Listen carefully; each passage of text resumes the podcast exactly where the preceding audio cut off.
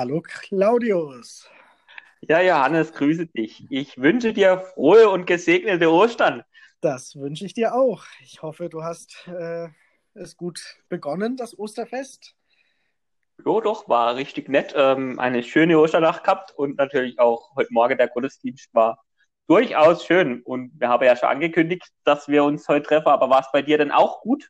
Ja, war auch gut. Auch in Karlsruhe ist der Herr auferstanden. Also wir haben es, glaube ich, richtig gemacht. ja, da, da spricht ja schon was an, weil das ist ja schon eine ähm, zentrale Frage. Wir reden da einfach so von Auferstehung und ähm, wenn wir jetzt am Karfreitag bleiben, ähm, haben wir ja dort schon ein Tagesgebet äh, zitiert. Vielleicht können wir mal das. Ich habe natürlich umso mehr jetzt bei den Gebeten aufgepasst.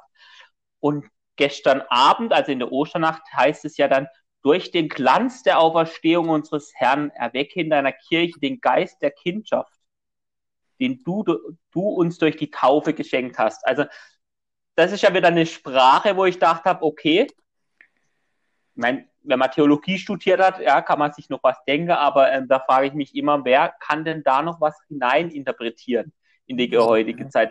Zumindest, also ich will das sicherlich niemandem absprechen, dass man da gar nichts versteht, aber es ist doch nicht mehr unsere Sprache. Nee, also den Geist der Kindschaft, da muss man schon auch erstmal drüber nachdenken, was das denn heißen soll. Allerdings aber allein, aber allein eigentlich schon das Wort Auferstehung. Also wir ja. sprechen die ganze Zeit von Auferstehung an Ostern und aber was heißt denn das für uns heute, dass Jesus für uns auferstanden ist? Das ist eine sehr berechtigte Frage. Und äh, also ich finde auch den Begriff, ja, der kann ja in verschiedene Richtungen gehen. Also einmal würde ich ja schon sagen, so als zentralen Punkt unseres Glaubens ist die Auferstehung von Jesus, also schon gemeint, dass er irgendwie diesen Tod, ja, besiegt hat, sagen wir auch oft so schön. Also, dass er irgendwie tatsächlich wieder ähm, erschienen ist. Also, die Jünger haben wahrgenommen, ähm, er ist nicht einfach nur in dem Grab, sondern plötzlich haben sie ihn irgendwie wieder wahrgenommen. Und davon ausgehend, wenn man sagt, das geschieht auch heute noch oder wir sollen irgendwie mit auferstehen, das ist dann schon irgendwie noch ein zweiter Gedanke, finde ich. Und ähm, auf den ersten Blick ist es für mich zumindest nicht so ganz eindeutig, was, was soll ich denn jetzt auferstehen. Also ich hoffe natürlich am Ende meines Lebens, dass ich auch irgendwie auferstehe und bei Gott bin.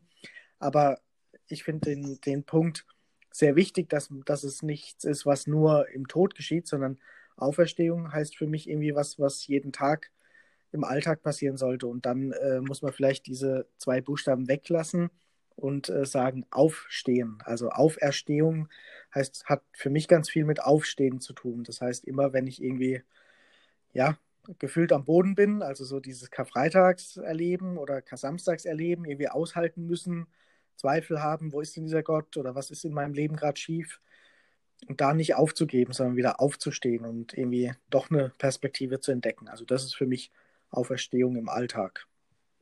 Ja, und, und das finde ich eigentlich auch was sehr Wichtiges, auch wenn man zurückguckt vor 2000 Jahren, wie es, glaube ich, diesen Jüngern und Jüngerinnen da gegangen ist.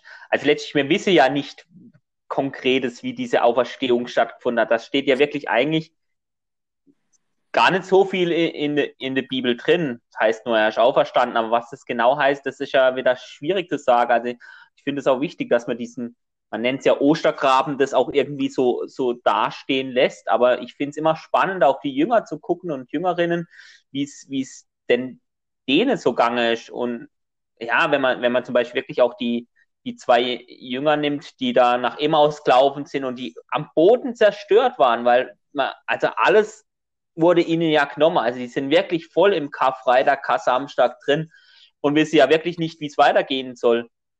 Und auf einmal spüren sie, vielleicht auch durch diesen fremden Mann, der hinzutritt, spüren sie auf einmal, dass eigentlich dieser Jesus doch noch da ist. Also dass, dass diese Botschaft, die Jesus ähm, gesprochen hat, dass, dass die immer noch in ihnen brennt, dass das jetzt auch ihr Auftrag ist. Und dann stehen sie ja auf, so wie du es auch gesagt hast. Sie rennen ja dann regelrecht begeistert ähm, zurück nach Jerusalem zu, zu ihren Freunden und Freundinnen und ähm, berichten ihnen auch davon, dass sie Jesus gespürt haben, dass er ihnen wirklich ähm, gegenwärtig war, nämlich indem sie selber zusammengesessen sind bei Mahl und ähm, das getan haben, was eigentlich Jesus mit ihnen gemacht hat. Und das ist sicherlich eines, Mahl halten, aber sicherlich auch noch andere Dinge, ähm, indem man diese Botschaft lebt, diese Liebe lebt. Und ich glaube, das ist auch was, was uns jeden Tag, wie du sagst, auch angeht, dass wir wirklich jeden Tag versuchen, auf Verstehungsmomente ähm, ja, zu generieren. Aufstehen für die Menschen, aufstehen für die Liebe, aufstehen für die Gerechtigkeit, den Frieden. Ja, auf jeden Fall stimme ich dir total zu. Und die ganzen Ostergeschichten oder Auferstehungsgeschichten der Bibel, ähm, seien es jetzt, jetzt die Jünger, die nach Emmaus gehen, Maria Magdalena oder Petrus und Johannes am Grab oder wer auch immer, da ist ja immer auch so ein, ein Geschehen, wo sie am Anfang zweifeln und wo sie es am Anfang noch gar nicht glauben können oder wo sie ihn auch nicht erkennen und, und so. Das wird ja ganz verschiedentlich beschrieben und es ist ja immer der gleiche Prozess und ich glaube, das wird ja dann in dieser Emaus-Geschichte entfaltet, dass es wirklich auch ein Prozess ist, ein drüber nachdenken, verstehen, ein zweifeln, ein ringen. Und ich glaube, natürlich, wir feiern die Osterfreude und sind da sofort bei der Auferstehung, aber bis das dann wirklich äh, begriffen wurde, war es ja auch bei den Jüngerinnen und Jüngern ein Prozess und ein Nachdenken und ein Ringen. Kann das wirklich sein? Und ist jetzt alles aus oder doch nicht? Geht es weiter? Und ich glaube, das macht es auch wieder so so menschlich und so ehrlich und so echt, dass wir ja auch nicht sagen können, okay, heute geht es mir scheiße oder keine Ahnung, eine Beziehung ist in die Brüche gegangen oder sonst was und gut, ich muss auferstehen und weiter geht's. Sondern das ist ja auch ein Prozess und ich finde, das macht es halt auch wieder echt, dass das auch bei Jesus und, und bei dem Geschehen es wirklich auch um so eine Entwicklung geht und man muss drüber nachdenken und man muss mit sich selber irgendwie klarkommen mit den eigenen Empfindungen, mit den Zweifeln, mit der Hoffnung und so. Und das ist ja wirklich auch in ganz vielen Situationen im Leben so, dass ich ja auch nicht von jetzt auf nachher sofort eine Kehrtwende hinkriege, sondern eben auch diesen Prozess durchlaufen muss. Und das, finde ich, kommt da auch ganz deutlich raus, wenn man es nicht sofort überspringt und äh, nur bei der Freude ist. Ja.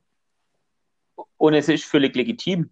Also es ist völlig legitim, dass, dass man auch Zweifel hat, ja, und dass, dass man nicht sofort ähm, in, ständig in Osterfreude ähm, verfällt. Also es gibt ja auch noch den Jünger Thomas, ja, der, der sogar wirklich sagt, also ich glaube es erst, wenn ich wirklich ähm, ihn vor mir sehen kann und wenn ich ihn sogar spüre, als richtig leibhaftig spüren darf, wie das dann auch immer war. Aber also ich glaube, ja, das, wie du es ja schon sagst, ist was sehr, sehr Menschliches. Und es darf uns, glaube ich, auch stärken in den Momenten, wo mir vielleicht selber Zweifel habe, weil die gibt es ja auch immer wieder. Ähm, nicht nur Glaubenszweifel, sondern vielleicht auch andere Zweifel im Leben. Ja. Und vielleicht ist das auch äh, in, in, diesem Gebet, das du zitiert hast, gemeint, wenn es da heißt, der Glanz der Auferstehung. Also vielleicht meint es auch so nach dem Motto, da liegt was in der Luft, was wir vielleicht noch gar nicht so begreifen können. Irgendwas glänzt da, irgendwas äh, strahlt da durch und man muss es so nach und nach erst ja, entdecken. Und ja.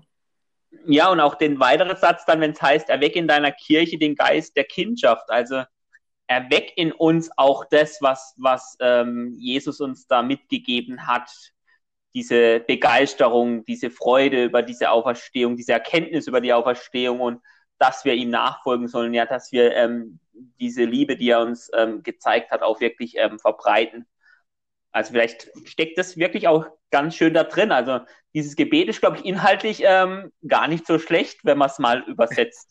Genau, aber man muss es erstmal für sich äh, durchdenken. Und auch das äh, Erwecken ist ja, es das heißt ja schon, dass es da ist. Also ich kann ja nur was wecken, wenn es schon angelegt ist. Und das ist ja, ja auch was, was Wichtiges. Also wir sind von Anfang an Kinder Gottes. Also wir, wir haben diese Kindschaft und uns geht darum, das immer wieder neu bei sich selber auch ja, sich bewusst zu machen, sich zuzusagen und da halt auch aktiv zu werden, dass das eine Kraft ist, äh, damit ich eben aufstehen kann, damit ich es anpacken kann, mein Leben und im besten Fall auch für andere noch was tun kann.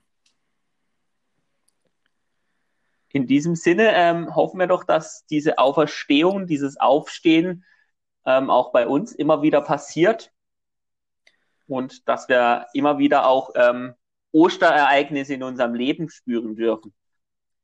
Ganz genau. Und aufstehen tut auch sonst gut, vor allem an Ostern, wenn man zu viel isst oder wenn es gute Sachen gibt nach der Fastenzeit, wie auch immer. Ähm, von daher aufstehen ist nie ein Fehler.